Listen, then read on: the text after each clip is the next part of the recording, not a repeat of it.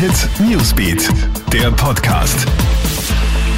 Hey, ich bin Michaela Mayer und das ist ein Update für den Dienstagabend. Nach den beiden bestätigten Coronavirus-Fällen in Tirol ist jetzt in Innsbruck ein Hotel gesperrt worden.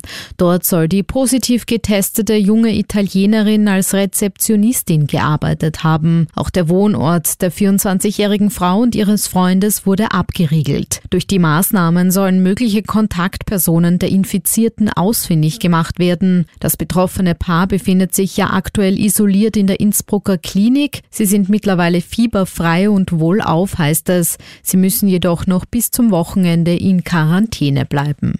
Auf der spanischen Urlaubsinsel Teneriffa ist unterdessen ein ganzes Hotel praktisch unter Quarantäne gestellt worden.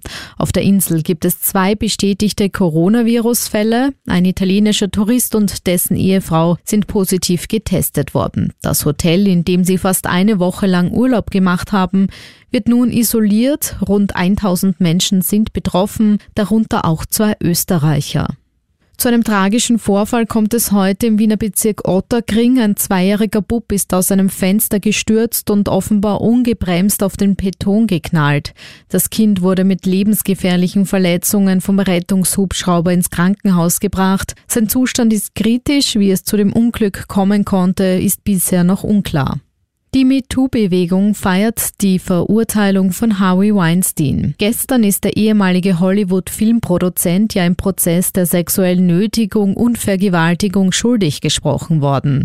Die Erleichterung im Netz über den Schuldspruch ist groß. Prominente Schauspielerinnen und Frauenrechtlerinnen bezeichnen das Urteil als Meilenstein und als starke Botschaft.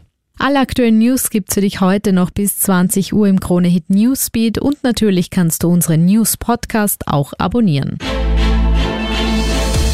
Krone Hit Newsbeat, der Podcast.